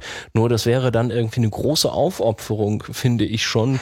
Ähm, die äh, Frank Miller sich da selber auferlegt hat, dass er jetzt seit 2001 immer irgendwie den konservativen Knochen äh, spielt in den Medien, der immer sagt irgendwie, uh, I know, I know squat about Islam, but I, don't, I know a damn lot about Al Qaeda, and I want to burn them all in hell. Okay, da gibt's wenig Grauzonen in Ich, dem Satz. ich, ich denke auch, da muss man schon eine Menge guten Willen mitbringen, um Ja. das zu glauben. Aber vielleicht wird's irgendwann so sein, ähm, ich, ich, erinnere mich nur an einen parallelen Fall, ähm, Robert A. Heinlein, Science-Fiction-Autor, ich weiß Ja. nicht, ob der euch was sagt, hat raus. auch, ähm, hat auch äh, äh, zum Beispiel die Buchvorlage geschrieben zu Starship Troopers, dem Film. Ah, Ähm, und Starship Troopers, das Buch, war ein relativ rechtes Ding. Also so ein Werk, wo man sagen würde, so, ei, okay, ähm, war auch so ein bisschen eine andere Zeit und äh, wenn man das heute liest, findet man das alles äh, extrem direkt und man denkt sich, um Gottes Willen, äh, da hat er ja sich jetzt aber nicht viel Mühe gegeben, das zu verschleiern, was er da denkt. Und das wurde verfilmt und der, die Verfilmung für den Fall, dass sie jemand gesehen hat, die war ironisch. Also sie haben quasi auf das Buch eine Mhm. iron ironische Version draufgesetzt und du hast einfach gemerkt, es gab zum Beispiel so Szenen, wo äh, im, also die Medien berichten vom Krieg, Menschen werden erschossen und zwar zu Hunderten, wird gezeigt. Dann zeigen sie irgendwelche Experimente an einer Kuh, dann kriegt die Kuh so einen schwarzen Balken übers Gesicht. Ne? So solche Sachen. Okay. Und vielleicht bekommt dann irgendwann, wenn Amerika auch nochmal auf eine andere Art und Weise die Sachen reflektiert, äh, gerade dieses Ding nochmal so ein Treatment, so eine Behandlung, die das auch nochmal anders sieht. Also dass zum Beispiel Mhm. Holy Terror nochmal bearbeitet wird oder was weiß ich, ähm, als Film erscheint oder so. ich denke ja, sowas kann man hoffen, aber ich glaube, verlassen kann man sich auf sowas Nee. nicht. Ne? Aber wir sagen es ja jetzt extra, damit Genau. die sich da, ne? Die Man hat ja schon öfter auf uns gehört. Ständig. Ständig, ständig, ständig. Spannende Diskussion auf jeden Fall. Ähm, paar Kleinigkeiten haben wir noch vielleicht zum Schluss. Ja, wollen wir mal ein bisschen auf Megamanisch eingehen? Wir haben mal Ja. äh, dieses Mal nichts Neues, worauf wir uns freuen, aber äh, so ein paar von den Sachen, auf die wir uns gefreut haben, sind dann inzwischen auch mal passiert. Äh, etwas länger her ist ein Buch, das du lesen wolltest. Stimmt. Ach du gut, dass du es sagst, ich vergesse es nämlich immer. Ähm, ich bin ja äh, ein großer Fan von Hanu Rayaniemi. Ähm, ein Science-Fiction-Autor, der äh, ein Buch geschrieben hat, ähm, was bevor es erschien schon total gepriesen wurde und äh, äh, wo äh, Leute äh, dem ganzen, dem Skript schon fast schon magische äh, Fertigkeiten irgendwie andichteten, nach dem Motto, Gottes Willen, das ist groß, groß, Verbeugung, Verbeugung. Das Buch war noch überhaupt nicht draußen. Und da habe ich natürlich gedacht, cool, muss ich lesen, weil gehypt. Ähm, und äh, das hieß äh, The Quantum Thief. Ähm, und es war tatsächlich sehr gut. Und da kam der zweite Band raus, den wollte ich unbedingt lesen, der hieß The Fractal Prince. Und The Fractal Prince hat mir, um ehrlich zu sein, äh, weil ich musste es natürlich auf Englisch sofort haben, so der klassische Fall, hat mir echt Schwierigkeiten bereitet, Arne, am Anfang. Also du sprachlich oder äh, Nee, inhaltlich? Also inhaltlich, weil mh, was der halt macht, äh, der Raya Niemi ist, er macht keine Kompromisse im Hinblick darauf, was da jetzt an Fülle vorliegt, an Setting, Informationen, Menschen, Kultur, kulturellem Hintergrund. Mhm. Und du hast wirklich ein Ding nach dem anderen. Du liest dir dann irgendwie zum Beispiel das, diese Reprise auf das letzte, den letzten Teil durch und da kommt ein Satz nach dem anderen. Ich gucke gerade nochmal, ob es hier irgendwo im Regal steht, dass ich es jetzt aus Versehen rausziehen könnte, aber du hast mich natürlich damit überrascht, deswegen sehe ich es jetzt, glaube ich, nicht. Oder hast du es? Da ist der Quantum Thief, hier ist der Fractal Prince. Ähm, du hast wirklich so viele Begriffe, die er erfunden hat Ah, okay. dass du dann verstehe. da halt so sitzt und denkst so, äh, wer waren noch mal die Sobornost und äh, warte mal die und äh, warte mal der hat mit dem, nee, warte mal, das war die Schwester von und die haben, nee, das war virtuell und dann geht das halt so, ne? Und bis du da wieder drin bist, ähm, das dauert halt einfach und die Geschichte ist dann aber wirklich wieder ähm, wirklich, wirklich gut. Ähm, also sowas wie They have changed since the last time and list esoteric topics. Uh, fire eaters, human cannonballs, poison resistors, wall of death riders, multiple mental marvels, escapologists. Und du denkst so, ah, okay, okay, okay. mhm, mhm. Und dann geht's da aber gar nicht drum. War mal nur so ein kleine, so ein, so ein, so ein, so ein Ding, wo er einfach mal so ein bisschen, äh, bisschen auspackt. Ähm, man muss sich durcharbeiten. Ich sag's ganz ehrlich. Also man muss sich wirklich, wirklich durcharbeiten. Dann äh, kriegt man aber ähm, auch ein Geschenk, weil äh, ich fand's toll, was er da wieder für eine Story erzählt hat. Und es soll noch einen dritten Band geben aus dieser Reihe m, über diesen Dieb, um den es da geht, ähm, der quasi die Hauptfigur ist. Ähm, und ich freue mich auf jeden Fall drauf. Äh, die, der, Satz, der hinten drauf stand, den fand ich nämlich schon ganz toll. On the day the hunter comes for me, I am killing ghost cats from the Schrödinger box. oh, das Ähm, bringt uns auf unsere äh, Folge null. Erinnerst du dich, wo ich mich an Schrödingers Katze Was festgebissen hast du denn da nochmal gesagt? Ach genau, kann ich das auch nicht wiedergeben. Äh, hier, ihr äh, Hörer, ihr könnt das ja alles nachhören, ist ja kein Problem. Einfach äh, nach, auf der Website nach unten scrollen oder so und dann auf, die, äh, auf den ersten Kontakt klicken. Und dann alles nochmal von so vorne lang. hören. Alles. Alles nochmal durchhören. Ähm, ja, nee, also äh, Daumen hoch hat mir sehr gut gefallen, aber ähm, uh, nehmt euch Zeit, äh, wenn ihr das Ding lest und vielleicht ist es besser, wenn es dann auf Deutsch rauskommt. Ich weiß aber nicht, wann das genau passieren wird. Okay. Mhm. Ähm, ich habe mich auch äh, über etwas gefreut, nachdem ich mich eine ganze, äh, eine ganze Zeit darauf gefreut habe. Und zwar, ähm, Hast du dich wieder irgendwo raufgefreut? ja, ich habe mich raufgefreut Ja. und danach habe ich mich darunter gefreut. Ja. Ähm, ja, Buffy, ich hatte das schon ein paar Mal erwähnt, äh, meine Lieblingsfernsehserie und auch irgendwie Comicserie. Ähm, und da gab es ja diesen Willow Spin-off, Willow Wonderland, äh, auf den ich mich wirklich sehr gefreut habe, der mich äh, hab, äh, der mich auch einen guten Tag hat schnappatmen lassen, als ich äh, davon gehört habe, dass es erscheinen wird. Jetzt hatte ich das äh, erste Heftchen endlich in der Hand. Das zweite ist inzwischen in den USA auch erschienen, habe ich aber noch nicht. Und ähm, ja, mein Fazit fällt sehr kurz aus, nämlich äh, amerikanische Heftchen sind zu kurz, um mir ein ordentliches Bild zu machen. Ich freue mich aber trotzdem weiter sehr darüber, dass es das gibt und äh, werde das alles lesen und bei Zeiten dann nochmal besser äh, darüber berichten. Aber Der Sammelbandeffekt dann quasi. Genau, ich, ich, ich, kann jetzt auch irgendwie. Das Heftchen ist zu kurz, um eine äh, ne ne ordentliche Meinung zu sagen. Äh, wenn ich anfange, die Geschichte so ein bisschen zu erzählen, wo das startet und so, dann spoilere ich ganz viel aus der Buffy-Story. Das geht auch nicht. Ich freue mich ganz doll darüber. Kauft das auch, kauft auch alle anderen Buffy-Sachen. Dann äh, werdet ihr so glücklich wie ich. Und äh, ja, ich bin selig. Ich freue mich aufs nächste äh, Heftchen. Alles ist gut. Man man sieht's dir auch an, wie Ja, selig ja, du ja, bist, da, da, wird das, da wird das Lächeln groß und die Ja. Augen kriegen diese, diese kleinen, diese, diese Lachfalten. Diese kleinen Schlitze. Ganz gut. Ähm, ich weiß ja, dass du ein großer Fan bist, deswegen habe ich eine Überraschung für dich heute dabei, Arne. Mm, äh, weil ich weiß, denn- dass was Arne, was äh, warte, Hm. weil ich weiß, dass du äh, aus diesem, also du lebst ja quasi mit dem einen Fuß im Joss Whedon-Verse. Joss Whedon halt der Erfinder von Buffy und so. Ähm, und ich weiß nicht, ob du ein Fan hiervon bist, aber ich saß und dachte, das muss ich dir unbedingt zeigen. Endlich gibt es das. Das äh, hier, das ist die Serenity, oder? Das ist richtig. Yay, aus Lego. Ja. Korrekt. Gibt es jetzt endlich. Das hab ich, fand ich echt interessant. Oh Gott, sowas Ähm, darfst du mir doch nicht zeigen. Ich versuche doch immer Ramsch zu vermeiden.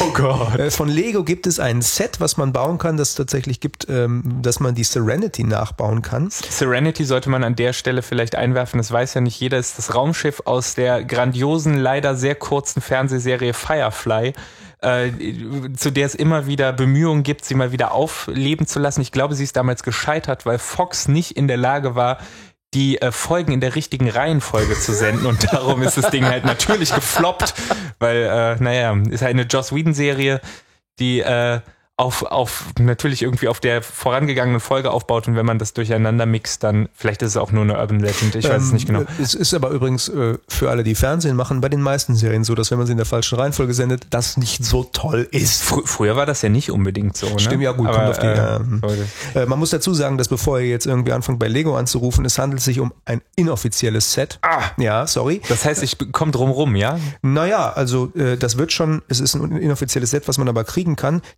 2186 Teile, sieben Fuß lang. Das ist richtig groß. Oh ne, das ist äh, zum Glück zu groß, äh, als dass ich das haben möchte. Kannst du wahrscheinlich drin fliegen. Yeah. Yeah.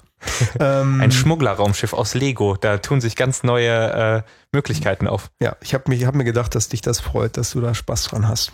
Ja, Firefly müsst ihr natürlich auch alle gucken. Das ist äh, ganz ich habe den. Film, glaube ich, mal gesehen, was nicht reicht. Es gibt einen Film, richtig? Äh, ja, ähm, äh, der heißt aber, glaube ich, auch dann. Ähm, Serenity. genau. Äh, die Serie ist toll. Ich äh, kann die empfehlen. Joss Whedon.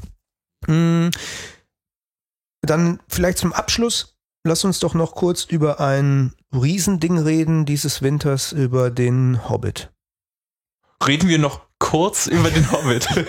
ist das möglich? Ein, ein kleines Buch, das auf drei Filme aufgepustet wird, mal kurz zu besprechen. Ja, ähm, ich, ich wollte eigentlich über einen Ansatzpunkt sprechen. Ich hatte neulich was gelesen, ähm, da schrieb jemand so, ich mag ja solche Fragen im Netz, die immer so, äh, ne, so ein bisschen einen auffühlen, stand so, wird der Hobbit der neue Phantom Menace? Und da ging es natürlich darum, dass Phantom Menace, dieser erste von den neuen äh, Star Wars-Filmen, dass das so ein Ding war, wo alle gesagt haben, Gott, das was hat der für ein Film gemacht, so ein Kinderding. Und, oh.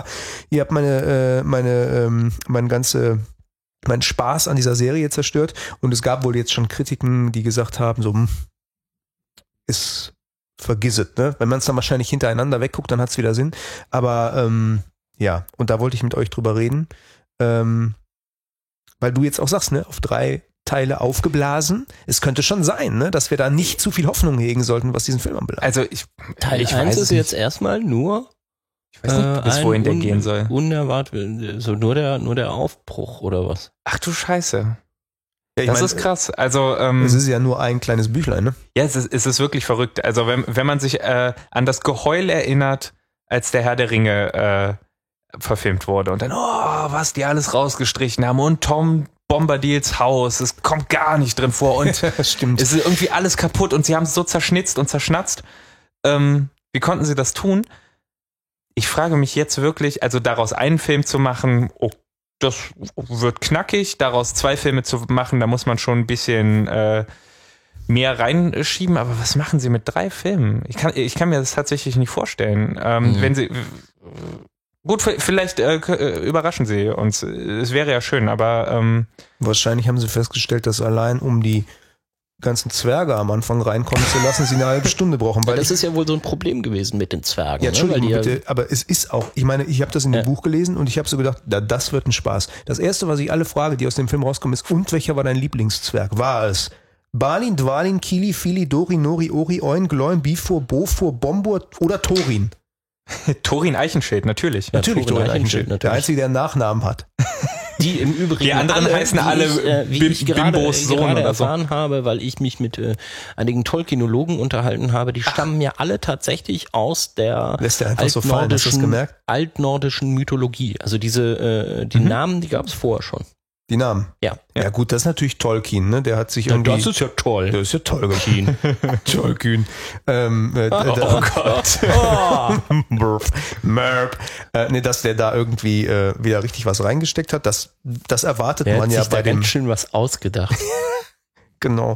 Am Anfang hier, ich habe eine schöne Ausgabe übrigens von der Hobbit. Ich wollte den, ich hatte es nicht gelesen, Arne, vorher. Mhm. Ich gebe auch gerne mal zu hier, ich habe den Hobbit nicht gelesen, ja. Das ist verrückt, sonst bin ich immer der Typ, der die Bücher nicht gelesen hat. ja, in dem Das, Fall äh, bin ich es und habe mir hier eine schöne englische Ausgabe gekauft. Guck mal. Mhm. Ah, ist hübsch. Sehr schön. Ist sehr klein, aber sehr schön gebunden. Ja, Für die Hosentasche, ne? ja, Pocket.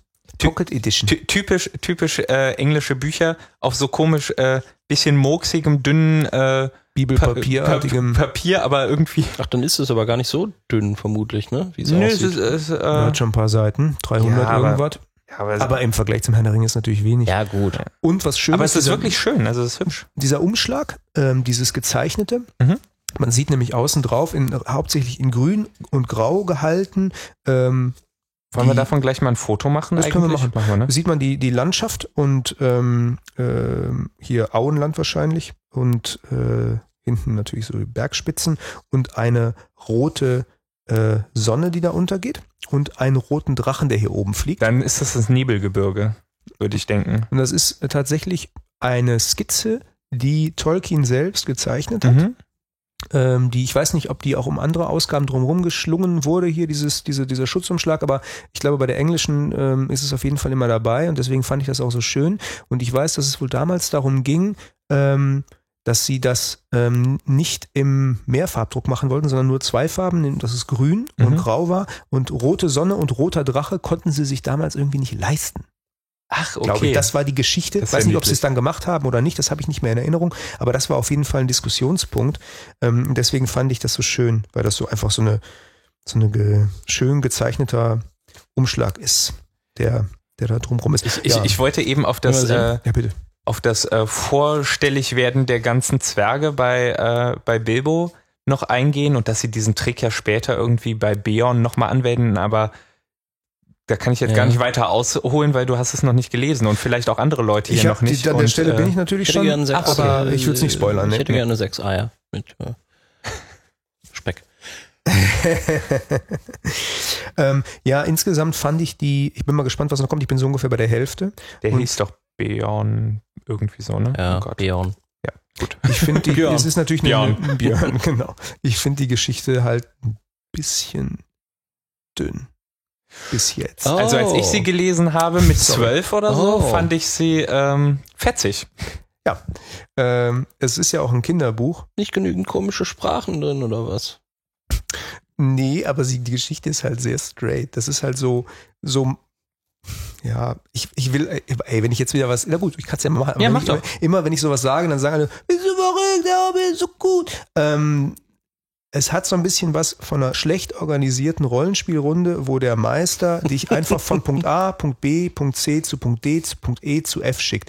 Und es ist immer so abhaken, abhaken. Eine. Railroading-Geschichte, Ganz meinst du? Ja? schlimm, ja, so ein Tunnel. Es ist so ein Tunnel und du läufst Stimmt, und einfach dann ist alles er ab. immer irgendwie er eigentlich weg und dann ist er plötzlich doch wieder da. Ich Ne? gehe mal kurz weg ne? und dann denkst du schon so, Gott, dramaturgischer Kniff, damit die alleine sind, damit sie mal wieder Angst haben können und dann auf einmal taucht er wieder auf und du denkst so, oh bitte. Und vor allen Dingen es sind so viele Sachen drin, von denen ich dann immer das Gefühl habe, dass sie hinterher als großes Motiv nochmal im Herrn der Ringe auftauchen. Und deswegen ist das so wie eine Reprise, obwohl es natürlich keine ist.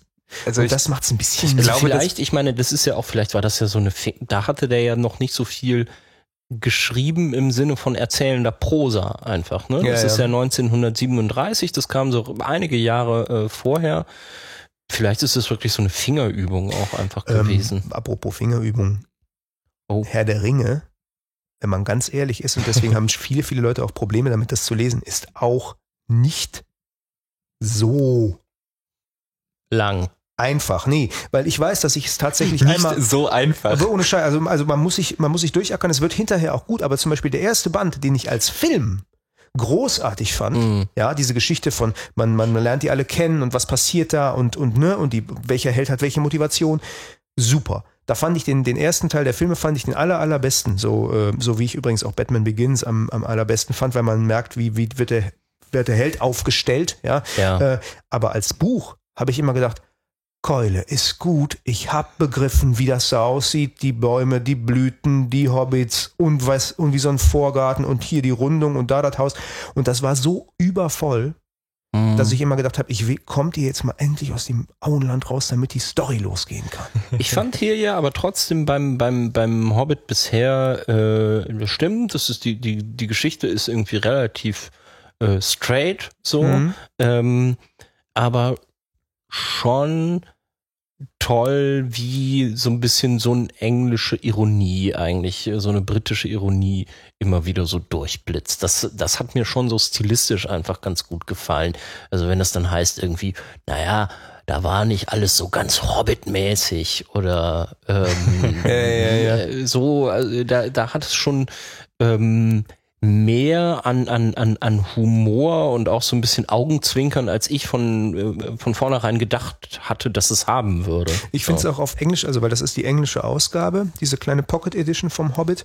Ähm, ich habe auch es immer als einfacher empfunden, nicht weil ich jetzt so toll im Englischen bin, aber ich habe es immer als einfacher empfunden, gerade solche Bücher auf Englisch zu lesen, weil es mir dann ins Deutsche übersetzt auch manchmal ein bisschen zu simpel war. Mhm. Und ähm, hier dann genau das, was du sagst, nämlich dieses Ironische und dieses Britische Also direkt, in der am- Sprache direkt am Anfang, es ist eine, es ist eine, es ist eine Hobbit-Höhle, aber Höhle jetzt natürlich nicht, wo überall Regenwürmer drin, drin sind und aus der Wand raushängen oder nur aus Kies, wo es völlig ungemütlich ist, sondern irgendwie genau in der Mitte und deshalb eine gemütliche Höhle.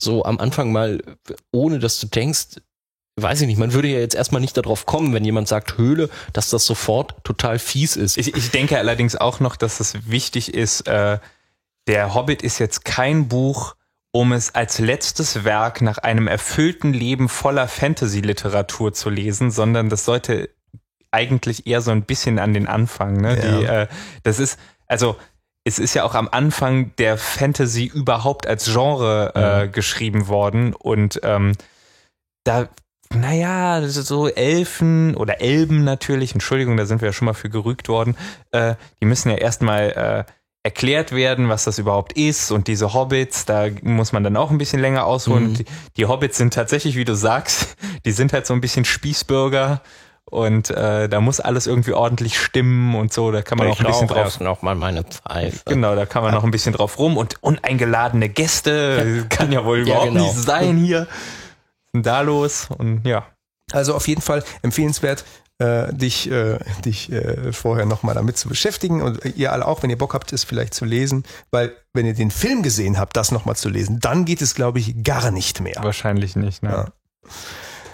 Okidoki. Ähm, Haben wir alles, oder? ich glaube, wir sind rum für den heutigen Abend ja. und ähm, das eine oder andere haben wir, glaube ich, auch besprochen. So ein bisschen was ist rumgekommen. Viel Ja. Comic wieder mal. Ja. Ähm, wir machen auch demnächst wieder andere Sachen. Also, äh, weil Arne und ich haben auch da gesessen und, und haben gedacht, so Mensch, äh, wir wollen, wir wollten doch mal dafür berühmt sein, dass wir auch ganz viele andere Dinge unterbringen. Für, für den Themenmix, den wir mal hatten zu Beginn. Ja, genau, den Themenmix. Und äh, dann kamen aber so ganz viele Comic-Themen und äh, äh, ja, also wenn man die Chance hat, im ähm, Interview mit äh, Spiegelman ähm, unterzubringen und ein Interview mit Ralf König zu führen, dann sagt man aber nicht, du Ralf, tut uns total leid, aber wir machen jetzt erstmal ganz viel LARP. Genau. Joscha, tut uns leid, wir wollen jetzt äh, hier ein bisschen mehr Fantasy-Literatur. Geh mal. Ja, Ne? Schön. Kennst du dich auch mit was anderem? Nö, dann tschüss. Ja. Und ähm, deswegen äh, sind wir stolz darauf, dass es äh, so viel schöne Comic-Themen bei uns gibt. Aber natürlich arbeiten wir auch daran, ganz viele andere tolle Themen auszugraben. Und im neuen Jahr wird es ähm, ein paar Überraschungen geben. Wir sagen noch nicht was, aber wir haben schöne Sachen auf Lager. Genau, wir haben eine ganz ordentliche Liste. Ja. Aber natürlich wird auch Comic weiterhin vorkommen. Natürlich wird auch Christian Möller, der gerade schon fast ein Herzkasper gekriegt hat, die, mögen- die mögen ja keine Comics. Frank, wir gehen. Ähm, Art wir gehen, wenn schon. Also mit Frank gehe ich echt nicht nach Hause jetzt. Entschuldigung, ja. Ähm, natürlich wird, haben, natürlich wird, äh, äh, wird auch Christian nochmal bei uns auftauchen. Danke, dass du da warst. Sehr gerne. Danke, liebe Hörer. Ja, und meldet euch und ähm, tut uns einen Gefallen. Ähm, wenn ihr irgendwas schön oder auch nicht schön fandet, kann ja mal passieren, schreibt was in die Kommentare. Ihr könnt das machen bei uns auf der Webseite. Wir freuen uns über Feedback. Wir freuen uns übrigens auch über Rezensionen äh, bei iTunes. Ja, bitte. Das ist eine ganz tolle Sache. Ich habe mir übrigens auch vorgenommen und ich möchte damit jetzt auch jeden äh, hier Jede von Frau euch mal, jeden Mann im Land. mal anstacheln dazu. Ich habe mir vorgenommen, einmal pro Woche jetzt einen der vielen, vielen Podcasts, die ich so höre, und es sind wirklich sehr, sehr viele, bei iTunes zu rezensieren. Und natürlich vergesst auch nicht eure Lieblingspodcasts, wenn wir dazugehören. Es ist schön, mal mit ein bisschen Flatter zu beglücken. Ja, also ihr merkt schon, wenn der Ahne sich das so vornehmen kann, dann könnt ihr das auch. Wenn ihr denkt, ihr habt keine Zeit dafür, finde ich jetzt die fünf bis zehn Minuten, da mal einen schönen Text runterzuschreiben. Ja, die zehn Minuten hat man immer. Ja, und 15 Minuten, was ist das schon? ach, das geht, das geht ratzfatz vorbei. Und ähm, das könnt ihr natürlich auch wirklich bei anderen Podcasts tun, die euch gefallen, aber wenn es bei uns wäre, wir würden uns freuen. Ja. Aber tut es auch bei anderen. Tut es bei allen. Bei allen Podcasts wäre dann doch vielleicht ein bisschen mehr Bei Arbeit allen, die als ihr 15 hört. Aber bei uns auch. Bei Ja. uns als erstes. So, Danke fürs jetzt. Zuhören, macht's gut. Tschüss. Ach so, soll ich auch noch Tschüss sagen? Ja, Tschüss.